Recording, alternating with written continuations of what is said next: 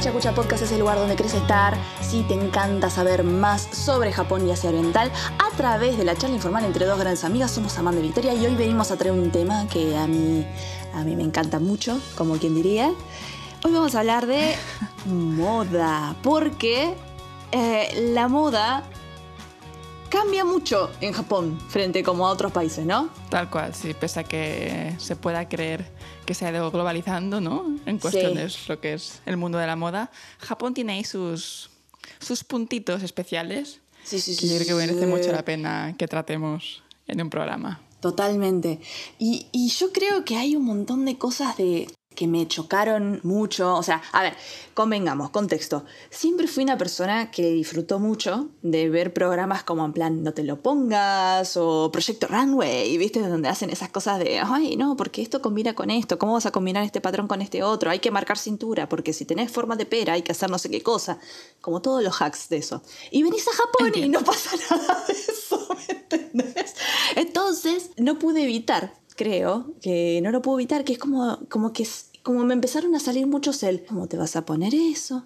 ¿Cómo vas a combinar esto con esto? No, no sé si te ha pasado, como así como de ver cosas que diciendo como, "Ah, A ver, yo, yo creo que uno de los choques que puede tener la gente al llegar es que llevan ropa muy ancha, Ay, sí. que no acentúa para nada el cuerpo, ¿no? Igual es a lo que puede que te estés refiriendo. Es como, yo me pongo un vestido saco de los que sí. se llevan en Japón y me queda muy mal.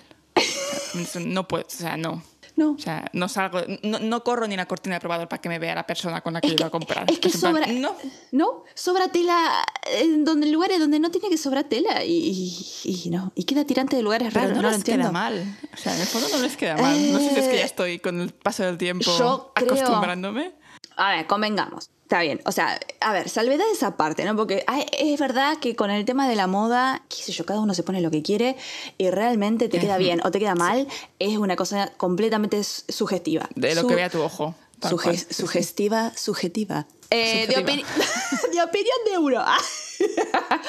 Pero, eh, o sea, yo, yo, yo estoy hablando sabiendo perfectamente eso. O sea, que es como que yo digo, o sea, yo lo que podría pensar es, claramente mi cultura de cómo se llevan las prendas y cómo se combinan y en qué contexto difieren muchísimo de lo que se puede encontrar acá. Y eso creo que es lo que me choca. Entonces es como, bueno, lo podemos poner en ese contexto para, para no apartarnos tanto de, la realidad, ¿no? Que en realidad, bueno, que se pongan lo que quieran y que están preciosos siempre, pero... Eh, sí, o sea, yo... Ay, Dios. A ver, el otro, hoy justamente para, para, para estudiar para, para el programa de hoy, es como empezar a ver otras ópticas, ¿no?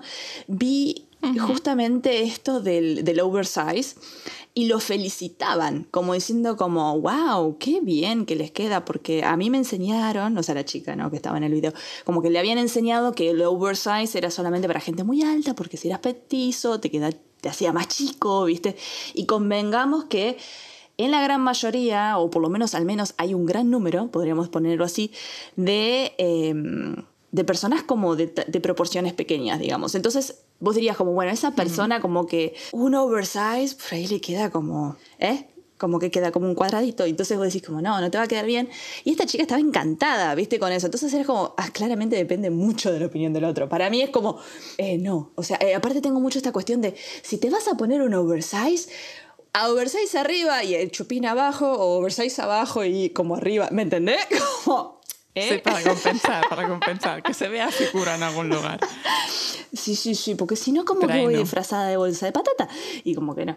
Entonces sí, yo creo que no me termino de acostumbrar. Sí, ese es uno de los, de los puntos, yo creo. Ah, y ah. lo otro también que recuerdo me chocó a mí al llegar Ajá. es, a ver, nosotras, cultura latina, pues eh, vamos con tirantes en Obvio. verano y es necesario, ¿no? Es como Sí, el hombro la calor, descubierto. sí, En sí. Japón no. En Japón tú verás que hay en las tiendas vestidos de tirantes. Y de hecho, yo la he liado con esto. Verás y dirás, ah, mira, un vestido de tirantes. Yo creo que de las cosas que primero me compré en Japón fue justamente un vestido de tirantes. Y iba tan pancha, pues con mi hombro descubierto. ¿Pero por qué? Y resulta ser que no.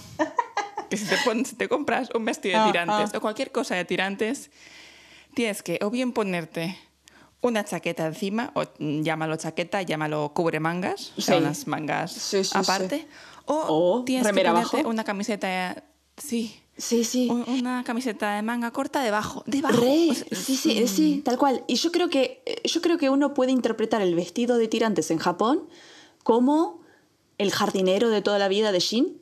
Creo que son prendas como que equivalen acá. Es como que si tiene un tirante va con remera abajo. Es como, es así. Y otra de las cosas que, por ejemplo, qué sé yo, me quedo pensando con eso el verano y poner- hablando del vestido de tirantes, ¿no? Como uno se lo pone porque hace calor y tiene esta cosa de que sí, muestro hombros porque para que ventile la situación y aparte porque mira qué linda que me queda la situación. Pero acá a ver, que no es que no tienen calor, pero que se ponen tres capas o cuatro de ropa y andan, ¿me entendés? Como en plan, muertos de calor. y, y vos los ves que van transpirando, pero tienen en plan el vestido tirante con la remera abajo y después porque, porque le falta como un cubre, ¿me entendés? Por ahí una camisa abierta arriba. Y hacen 37 grados. Entonces es como que es un montón. sí, sí, sí. Todo por la moda. Todo, sea por la moda, todo sea por la moda. Pero bueno, yo creo que, qué sé yo, eso, la combinación de estampas, por ejemplo, qué sé yo, a mí me enseñaron lunares y cuadrados, no, bueno, acá las reglas no aplican, ¿viste? Como en plan, cuadrado con raya, va, cuadrado con raya. Y, y qué sé yo, y yo creo que el uso excesivo de medias y de medias que no es que estilizan, sino como que de golpe son de un color re contrastante, por ejemplo, pollera blanca con media negra, Sí, pese a que, a ver, que es como, ah, Mm, es verdad que igual usan los calcetines como para contrastar, pero en general yo creo que la moda japonesa no se destaca por tener un colorido ah, apabullante. Sí. Es decir, suelen ser como combinaciones de muy poco contraste. Y si Re. son de mucho contraste, estamos hablando de blanco y negro. No mucho más allá. Tú vas a un escaparate y no te verás en naranja y luego en verde y luego No. un azul eléctrico. Mm. Yo pensé que eso, yo pensé que aparte de eso dije, bueno, no, ahora voy a Tokio, ¿me entendés? La meca de la moda. Está todo lo que quiera y voy a la tienda toda así emocionada y encontré cuatro, cuatro gamas y variaciones de beige, negro, blanco, eh, y porque los colores pastel ¿Algún están de moda, algún gris, y un lila, pero así como muy en plan pastel, y el color de estridente era tipo en plan y un verde lima, porque pintó, pero un verde lima así como súper frío, que eh, eh, es como, eh, no lo sé, pero es como, pero una prenda. O sea, viste como si es, de verdad estoy esperando estampas, estrellas, brillo. No. Y me quedé ahí como desilusionada. Amanda, me están faltando los brillos. ¿Dónde está el dorado? Ay, Yo es que como yo también soy chica de poco contraste en general, ya me, ya me, ya me va bien. Yo, yo necesito ir a Kaukicho y preguntarles a los hosts, ¿dónde compran esa camisa de serpiente, chico? Porque yo quiero una también. Por favor, las lentejuelas, ¿dónde están, no? ¿Me entendés? La vidilla de la vida. Ah, ah, ah. No, además es, es muy distinto porque yo hace poco, eh, eh, pues nada, estuve mirando tiendas aquí en Sí. Barcelona y ibas a cualquier escaparate y yo estaba buscando, también te digo, mm, un pantalón para el trabajo. Bien. Como puedes comprender, no iba a ser, em, no sé, amarillo pollo. Todo, absolutamente todo, era como, Dios mío, las gafas de sol no son para el sol, son para este escaparate que tengo aquí enfrente de mí, porque un montón de experiencia. Pero en Eh, Japón no va a pasar. Ay, no, no. Ahí, ahí es donde voy yo. Ese de amarillo, ahí voy yo. Pero sí, no, no, es terrible. Es como que estoy buscando colores y es como. Las opciones, si estás buscando colores y estampas raras, es como que terminás cayendo mucho en ir a Shimokitazawa a comprar cosas usadas, vintage, o sea, como muy esa onda. Es como si querés encontrar cosas usadas, así como en las marcas por ahí de más renombre o las más conocidas, digamos, es como que se te pone un poco difícil, ¿eh? Y para mi sorpresa, yo la verdad que no sabía.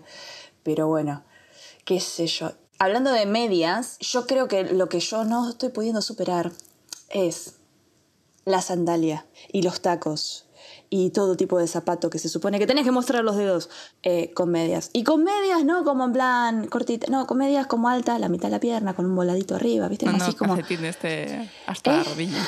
¿qué necesidad? ¿Me quieres explicar? como, Yo ahí, ahí no- estoy de acuerdo. O sea, no entiendo la tendencia de sandalia con un calcetín.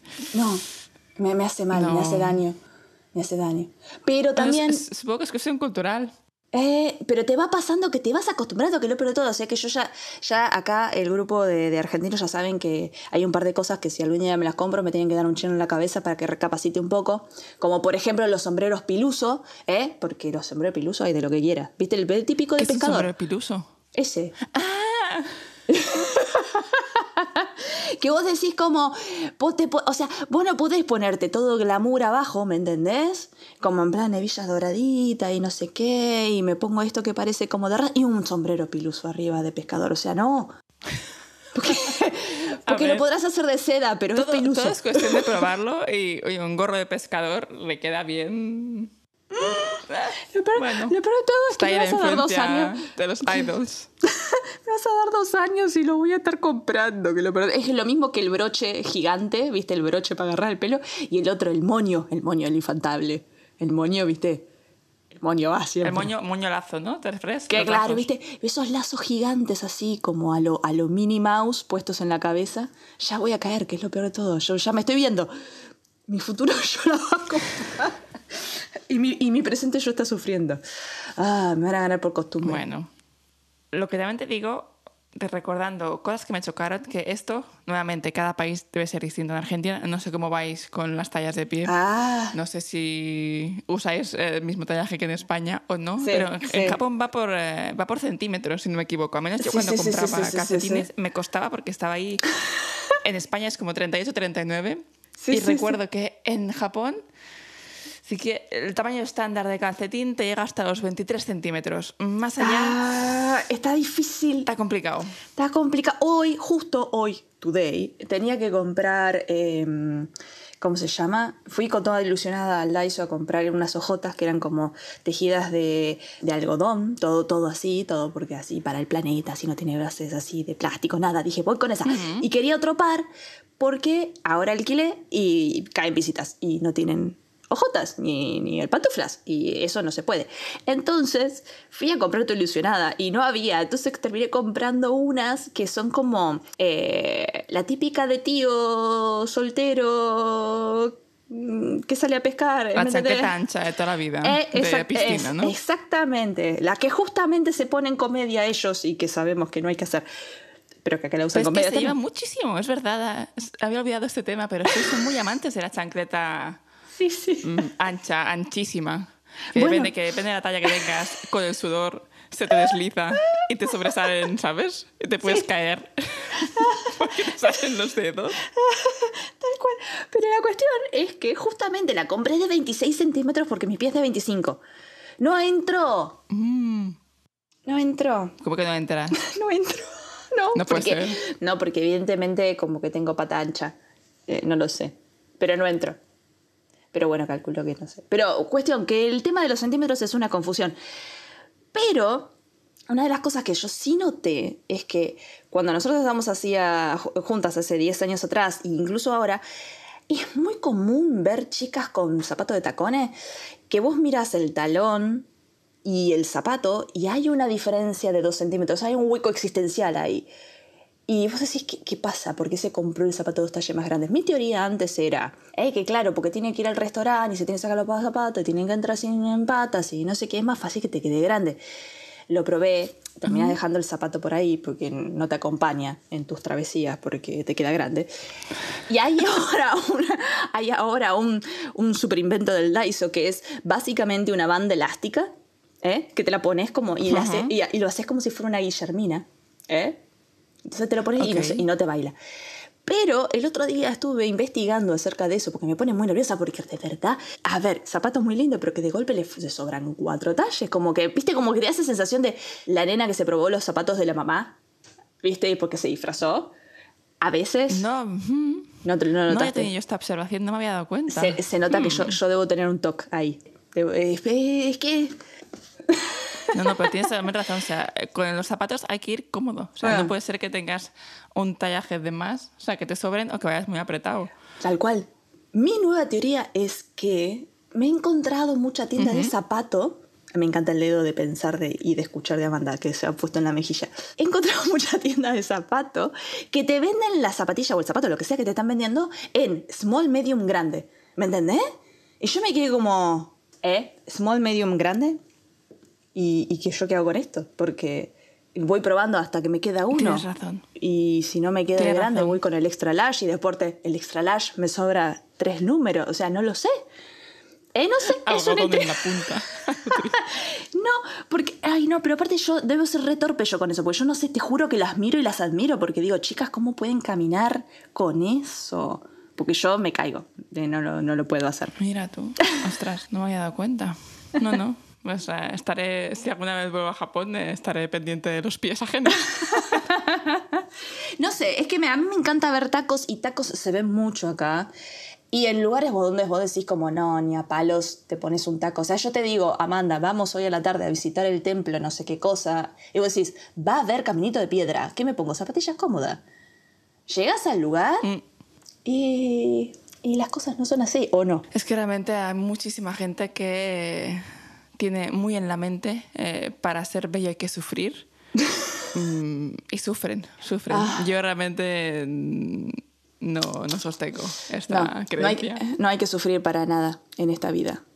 La vida es corta. si te vas a algo Dale, claro, sí, que, que hay que te hacer poco. desvía de la- del disfrute. Hay que Exacto. saltar.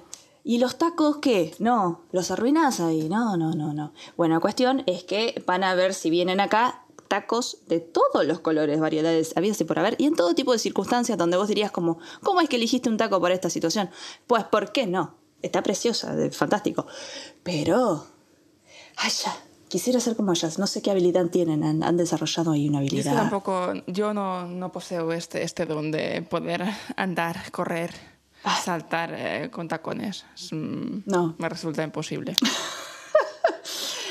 Ya, ya te diré, Pero bueno. después de algunos años de entrenamiento, a ver cómo me va y si, tal vez. Aquí la siguiente Victoria estará corriendo la maratón de Tokio ¿Eh? con en tacos. puestos. Uh, muy bueno. No, es como, es como que me, me, me voy a volver una chica de Sex and the City. Qué terrible. Qué loco. Ay, guacu, guacu.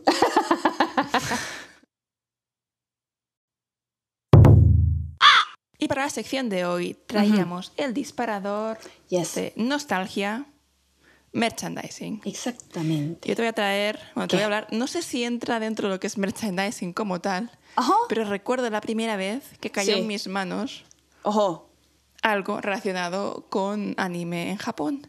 Y fue una revista que tenía ahí uno de mis primos, Sí. que él ya le gusta bastante Ajá. anime y manga. Y se abrió y tenía el póster gratuito en la revista, esas cosas que hacían hace años, sí. de El viaje de Chihiro. Oh my god. Oh my god. Entonces, mi primo, con su buena fe, me dijo, toma, manda, quédatelo si quieres. Sí, señor. Y mi primer merchandising fue un póster del viaje de Chihiro que estuvo muchísimos años colgado en el armario de mi habitación. Ay, qué bien, qué placer. Yo es como que si pienso en pósters, es como. Tuve una época de mucho póster y tenía el de Arcanciel, el de Sakura Card Captor, Hombre. El Inuyasha, ¿eh? Y del Arcanciel creo que tenía un par. Y era como. Y tenía como una manía, una manía de ponerlos en diagonal. Eh, como que, es como que se nota que lo traté de poner derecho y tendría un toque con ponerlo muy derecho y nunca me quedaba conforme. Entonces fue como, ah, dan todos diagonal y listo. Así que estaban todos, pu- estaban todos puestos así en diagonal. Así que bueno, eso, eso es como, lo estoy pensando y sí. Y el del arcanciel terminó de colorado, eh, pero de colorado, ¿viste? Cuando, cuando ya después del sol y la luz termina, la Sí. foto que era negra termina lila. eh, Así. Es sepia, es sepia ya. Como un nuevo de efecto. Pero sí, ahí estaban los, los Larcus, los Larucus. Pero sí, yo también de, de merchandising así melancólico o de nostalgia en realidad. eh, estuve pensando y, y la verdad que, que tal vez vengo a traer algo que... eh, que no sé, que capaz que, o sea, se asocia con el tema, pero al mismo tiempo es como que medio traído de los pelos por un momento pensé, pero me parece que no, que va bien. Que es el reproductor Venga, de CD. ¿Eh? ¿Por qué el reproductor de CD? Porque yo cuando era chica hacía compilados, grababa las canciones desde la televisión ¿eh? con el cassette y después eso lo pasé a- y después lo subí a un CD y, todas esas cosas. y yo tenía los compilados, ¿me entendés? Del anime. Entonces en el auto por mucho tiempo yo de ahí sacaba mis compilados que hacía.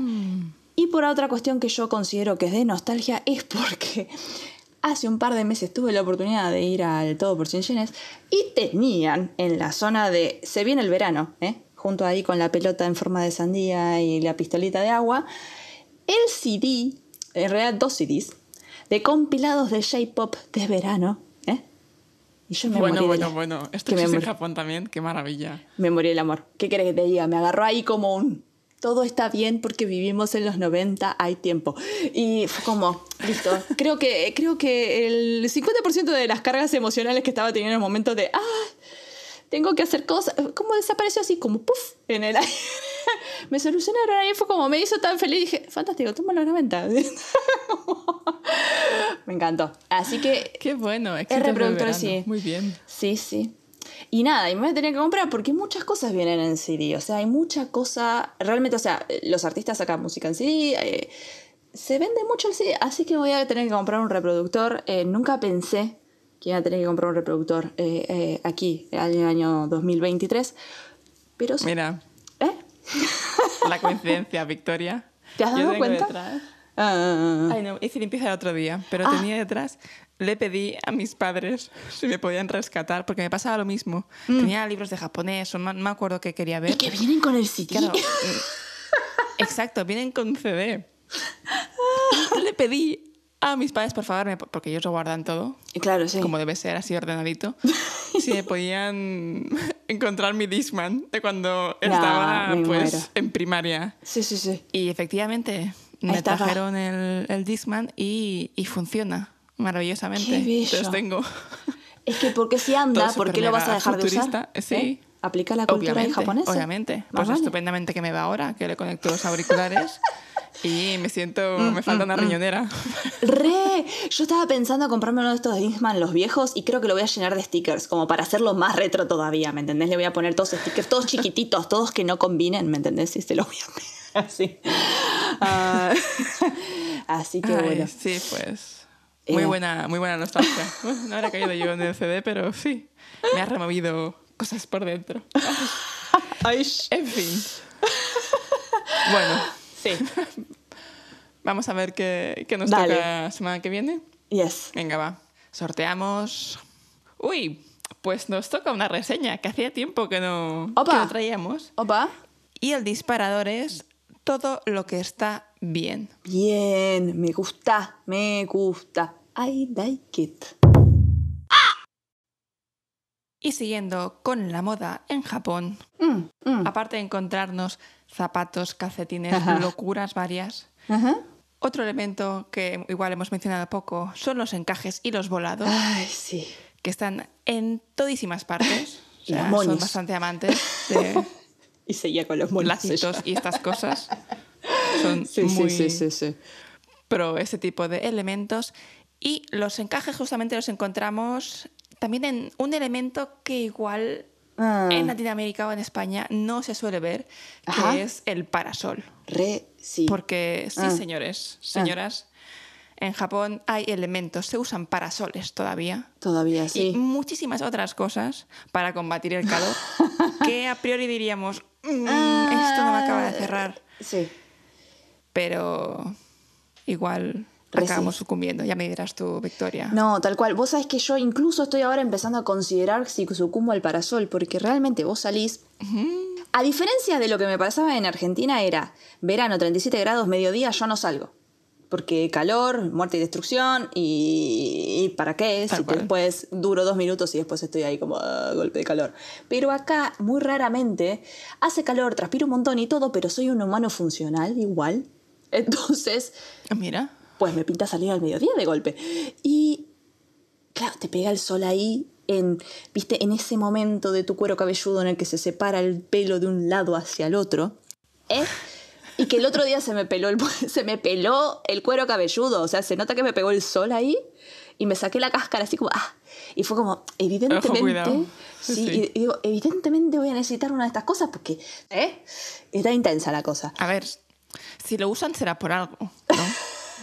tiene que tener, son gente Eh, práctica en esta es que, vida. es que, a ver, pues. a ver, la gente de la era victoriana, cuando usaba la sombrilla, eh, hacía muy bien. Los felicito mucho. Solo que después, yo creo, a ver, yo creo que con eso y con los abanicos, hay como mucho, por ejemplo, en Argentina te pasa mucho que si yo saco el abanico, enseguida me dicen algo como de, ah, yo abanico no uso porque me hace acordar a mi tía abuela que me preguntaba siempre si había conseguido marido y que andaba con el abanico de acá para allá y no me caía bien y no lo voy a usar. Y es como esa rebeldía así como de, no, porque...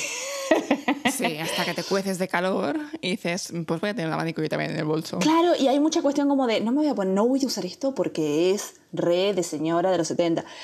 Y como que acá hace calor y se usa abanico y se usa sombrilla y está todo, todo bien. Y no es una cuestión sola de la sombrilla de la chica. Porque, a ver, el parasol de puntilla es como que generalmente, incluso si vos ves como cuadros de época, la que tiene la sombrilla es la chica. Y el chico eh, anda ahí con su sombrero de copa porque evidentemente eh, no tiene problemas con los 37 grados, pero es que claramente sí, ¿no? Pero, pero bueno, que no lo usaban, digamos. y ahora eso cambió un montón. Por ejemplo, qué sé yo, se venden unos paraguas que parecen paraguas de lluvia, pero que vienen con el protector UV y van los chicos ahí usando eso por todos lados, al everywhere con la sombrillita. Ah, mira. Sí. Ostras, no. no- Muy bien, no sabía este Está tema. muy bien Bueno, eso. oye, es protección, protección al calor. Sí. Protección a calor. Hablando de protección a calor, no me olvido más de una vez yo estaba mirando un documental de la NHK en plan como, oh, inventos súper ocurrentes de Japón. ¿eh? Y entre esos inventos súper ocurrentes de Japón era como, porque Japón es un país muy caliente en verano, se nos ocurrió la idea fantástica de armar estas camperas tipo bomber, ¿eh? como, de, como de tela de avión, ¿viste? La de pilotito. Bueno, y con unos ventiladores a los costados, no te miento, o sea, como a la altura de la cintura, unos cuatro ventiladores, como, ¿viste los ventiladores para ventilar la, la computadora? Cuatro. Cuatro, sí, como en plan uno ahí, Sí, Pepe. Bueno, ese. Y lo prenden y pues que se te infla la campera, porque claro, te entra viento y vas como... Porque hay aire, ¿no? ¿Eh? Entonces va con esa campera así como inflada. Y, y vos decís como, y yo lo vi en el documental como diciendo, oh, qué ocurrente. Y la chica que, que le había tocado hacer la nota se lo ponía como, miren, qué fresca que estoy. Y se iba, ¿no? Como en plan, la toma. Y yo dije, sí, eso me lo dicen, porque la televisión. Es en tele, ¿no? Como Claro. cosa extraña. Eso no se lo pone nadie, dije yo. Porque, porque no, porque automáticamente perdés todo el sexapil, ¿eh? Pues que todo el mundo lo usa, boludo. Pero mal. O sea, ¿En serio? a ver, Es- o sea, de verdad, tú, tú vas No por la calle y puedes contar. Sí, yo, yo- todo el mundo, ¿no? A ver, Pero- yo salgo por la calle y cuento, por ejemplo, voy de acá a la facultad media hora en bicicleta, puedo contar unos unas 10 personas que lo tienen puesto. ¿Qué me dices? Se usa mucho Ostras. en gente que trabaja en obras y qué sé yo, o repartición o demás, vienen todos Claro. reabrigados, vos Me- los ves y decís.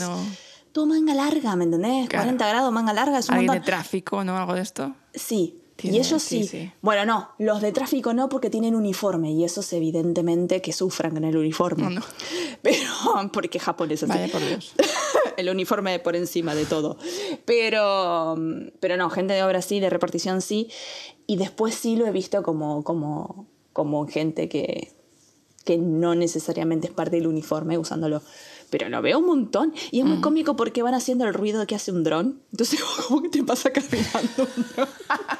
A mí, bzzz. Dale. Ah, ostras, pues no, no, no habría imaginado que fuera Re. objeto de uso cotidiano, pero hombre, a ver. Mira, si, si parece tonto, pero funciona. Un objeto Ningún de, problema. Tal cual. Un objeto de uso cotidiano que sí estoy viendo que se le parece si querés es el ventilador portátil. Como que lleva un manguito y, vos, y vas con el ventilador como en... Es como casi como el cetro de Sakura Car Captor, pero con ventilador. Y yo dije, Yo también... tengo uno. Vos tenés uno... Es clavado que ibas a tener uno. Pero que acá es Tengo como... uno y lo usé. Lo usé el otro día para ir a votar porque me estaba ahogando de calor. Ah. Y dije, pues no voy, a, no, voy a, no voy a ir en coche. Ajá. Voy andando, son 15 minutos, pero iba con el ventilador de Eh, mano. La gente pasando y mirando yo. Sí. Me da igual. Claro, porque le sí, porque el abanico es mucho ejercicio. Eh, yo pensé que no iban a ser tan populares y es como que everyone, en todos lados. O sea, Y lo más llamativo es esto que hablábamos en, en la sección anterior de el exceso de capas de ropa.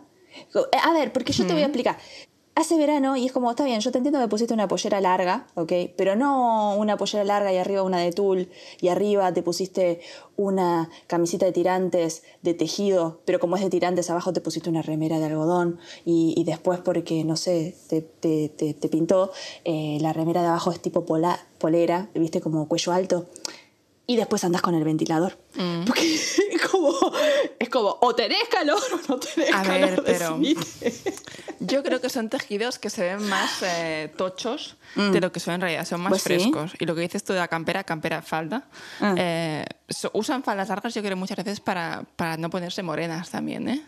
Ah, eh, claro. Es también... Ah, es verdad. Como elemento de protección. Y mm, hay falditas mm. que son muy finas. O sea, se ven largas y dices, madre mía, me estás ahogando. Y en el fondo, en el fondo no. Yo también pensaba que la falda larga en verano mm. era un no-no, pero hay tejidos bastante frescos. Bueno, eso sí, puede ser. Eso puede ser. No sé, y la otra que se me ocurre es el cuellito de hielo, que para el que no se lo imagina es como un collar celta, si se quiere. Es, no sé, es un anillo cortado, entonces vos lo abrís y te lo pones alrededor del cuello y se nota que tiene un gel de mm. frío y vos lo metes en el freezer y lo sacás. Y yo dije también lo mismo, ¿quién va a usar esto? Porque claramente no. Todo el sex appeal out. Todo el mundo. Niños, mayores, todo. Y aparte con todo tipo de outfit. ¿eh? Es como en plan, no pasa nada, es como si fuera invisible, ¿viste? Como decís, vos por ahí te puede estar re elegante como Reno y con el cuellito ese. ¿Por qué? Porque la calor. Que yo me doy cuenta que digo, yo que por ahí quiero extrapolar esto a Argentina y me, imagino tipo a mis amigas diciendo como, no, prefiero tener calor que ponerme eso. Y yo me estoy, me estoy dando cuenta que por, de a poco me van ganando por costumbre y, temo por mi yo del futuro. Pero bueno. Eh. Bueno, verás, verás si la, extrema temperatura te hace usarlo o no. Sí, los verdaderos imponibles. Igual hay imponibles en Japón, que por ahí nosotros no ponemos y que no hay que ponerse. Ojo, ojo, cuidado, mm. porque hay ponibles imponibles. Sobre todo los leggings, las mallas. Es algo que en Japón es O sea, la calza larga no, no, no, de hacer deporte. Esa que te muestra ahí bien el duraznito. Sí. Exacto, todo que remarque la figura no está bien visto, te miran rarito. De hecho, mm. pensarán algunos, porque lo, comentabas tú de las camperas, de, las faldas largas, aunque lleven falda larga, en verano, verano no, pero en otoño, primavera, llevan igualmente calcetines largos debajo, aunque sea una falda larga y no se vaya a ver, da igual, ellas van equipadas y van a Entonces, mucha gente piensa que, por si falta venga, algo por encima. Claro, como, que si venga un viento de 240 kilómetros justo que te levante la pollera, no vaya a ser cosa, ¿eh? Claro. Hay que ir con cuidado con estas cosas, tal cual. Igual, sin embargo, podríamos pensar que, que en, Japón todo se trata de no, teñir la piel, no, no broncearse, eh, no usar colores, usar oversize, pero eh, no son las cosas así. O sea, yo creo que si tengo que pensar así rápido, en el aire, dos ejemplos que se me vienen a la mente son, por un lado, las Gyaru y por el otro lado, las mm. Lolitas, que son dos, si se quiere, subculturas dentro, o sea, eh, a ver, no solamente involucran la moda, yo creo que es como que son... Eh, ¿Cómo se llama esto? Se me fue la palabra en español. Son un estilo de vida en el fondo también, ¿eh? Eso. Yo creo que las, Eso. las lolitas y las guiaro, sobre todo las guiaro, te diría mm. más. Mm, antes de explicar un poquito la historia y demás, yo creo que estaría bien ubicarnos en lo que... Mm. cómo se ve cada, cada persona ¿no? de esta tribu urbana. Por ejemplo, las guiaro para mí son el equivalente a una chola, a una cani, sé cómo le llamas en Argentina. Si, si pensamos en alguien de Jersey Shore, esta gente súper ah. bronceada. Ah, la Paris con Hilton. El pelo muy cardado. Sí, sí, sí. La Paris Hilton, pero más extremo. Imagínate un pelo cardado. Sí. Un, no sé, yo creo que lo más las caracteriza es em, justamente esto, el moreno, ¿no? Que es lo que rompe bastante en Japón. Tal cual. Pero es curioso también que surgieran las gyaro como una manera de romper, ¿no? Con la, con la moda habitual de Japón. Y de Total. hecho, partimos de que muchísimas gyaru salen con el cambio de uniforme escolar. Eso Es me encantó. El típico Sí, como que sí, me puse a es estudiar la historia y dije, no. ¡guau! Venía de ahí. Sí. Claro, no es, no es algo que de repente viniera el diseñador de turno y Y no. impusiera esto, Tal cual.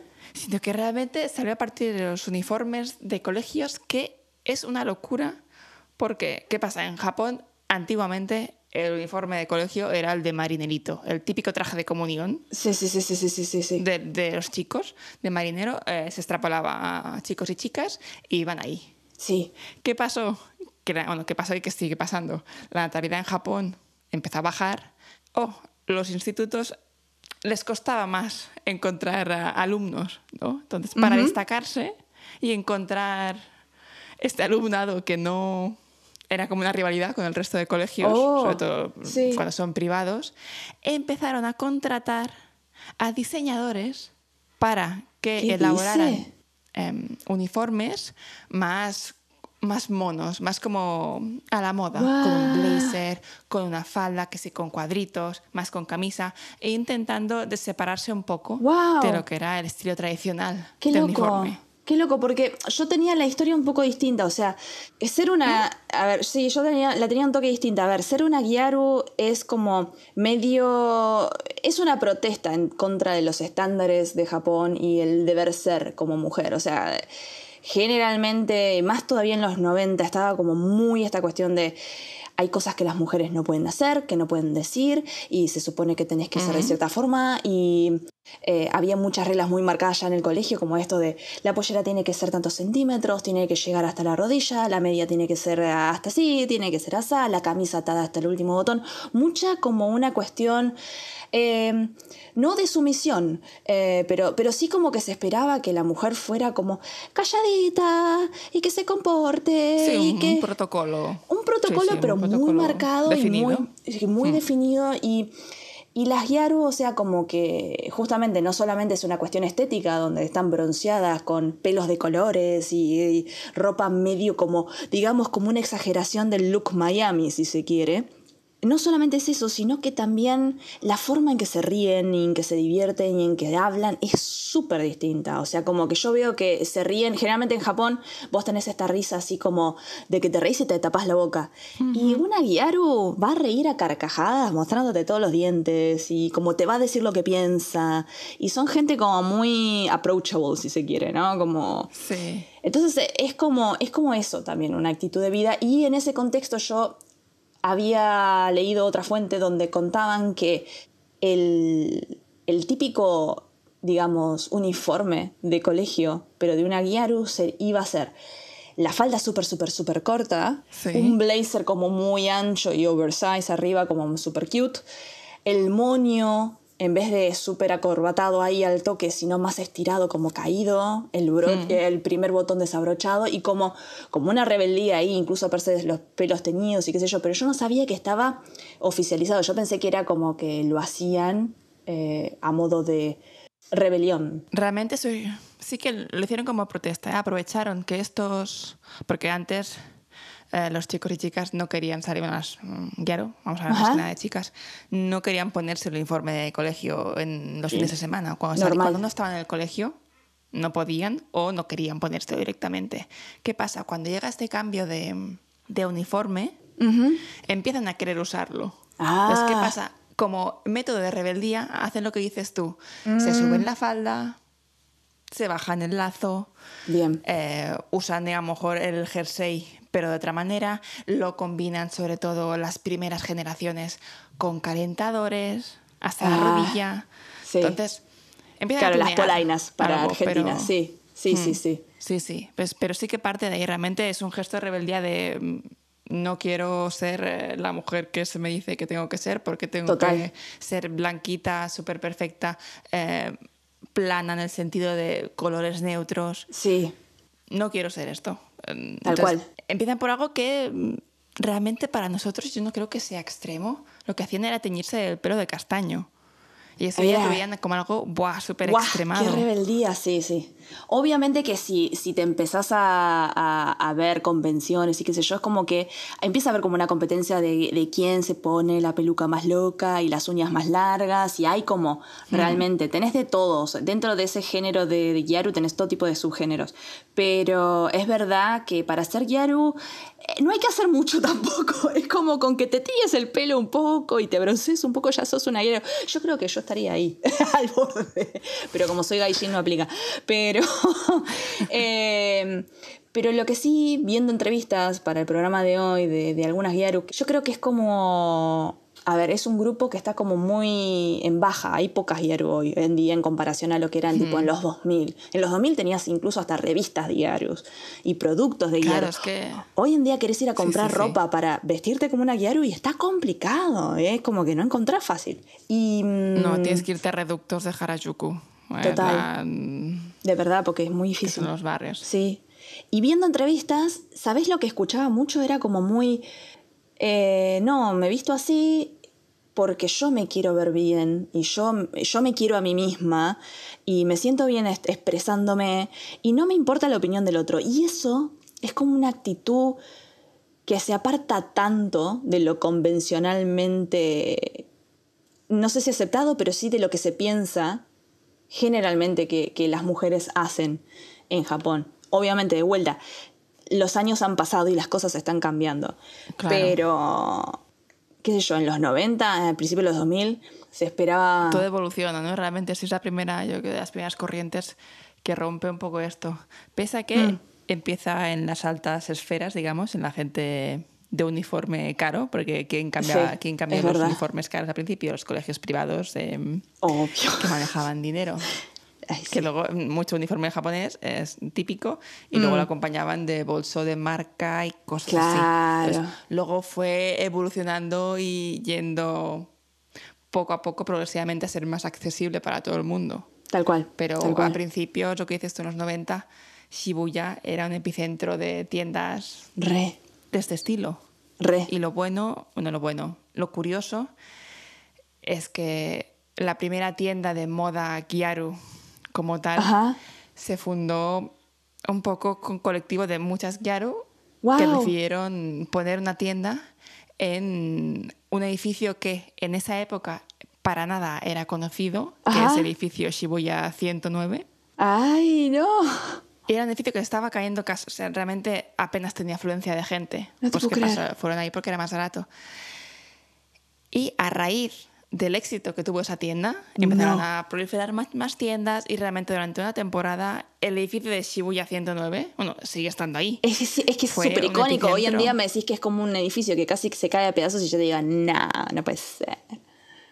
¡Wow! Sí, pues eh, ese edificio en parte está gracias a las Gyaru, que mm, pusieron una tienda, trabajaban Gyaru en esa tienda. Obvio. ¿Qué pasa? Se puede exportar más porque en los noven... lo que comentabas tú de las tiendas, de las eh, revistas, hasta los 2000 no Mm. empiezan a, a aparecer como tal. Entonces, ¿cómo propagas tú esta Ah. cultura urbana? Pues justamente yendo Total. a las tiendas donde Gyarus te asesoran de alguna Sí. manera de que me pongo, que esto y que lo Claro. otro.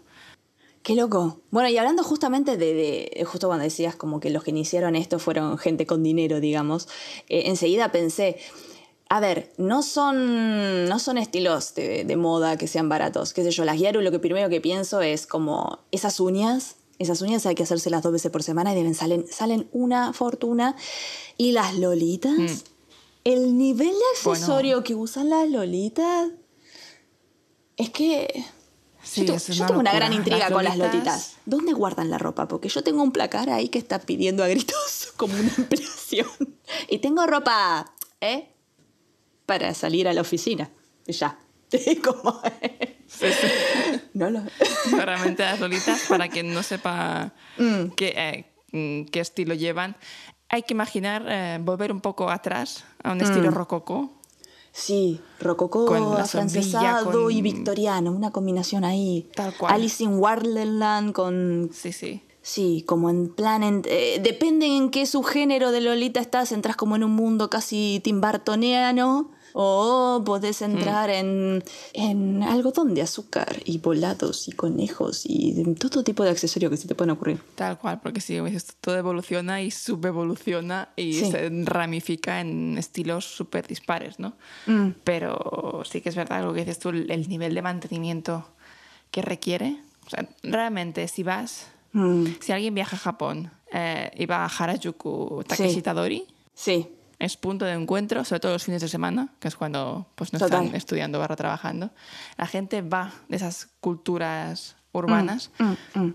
va a pasear, va a reunirse, va a hacer cosas, va a comer crepes también, porque ahí está lleno de tiendas de crepes. sí, Eh, pero realmente lo que dices tú es un nivel de detalle Sí. y de accesorio. Y ahora me compro esto, y ahora me compro Sí. esto. Y no solo me compro, sino me tengo que peinar de tal manera que Y yo no sé hasta qué punto maquillar te lo puedes hacer uno mismo.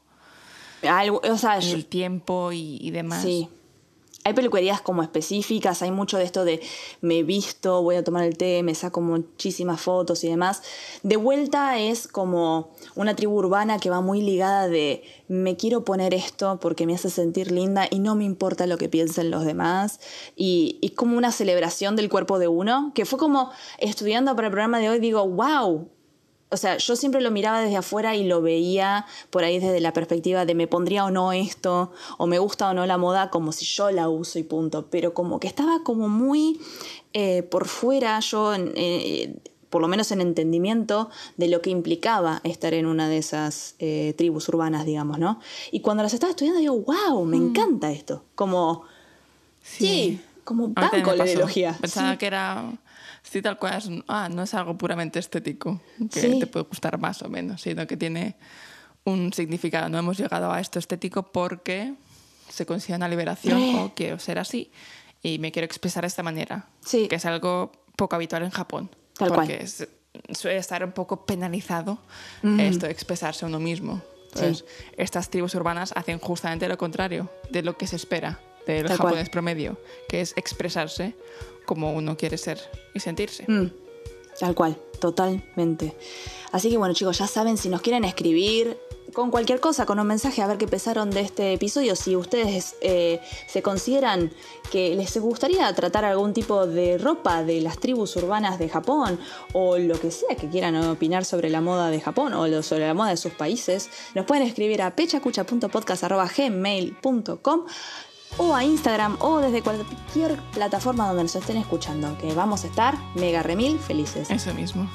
Y como siempre, os damos las gracias por escucharnos una semanita más.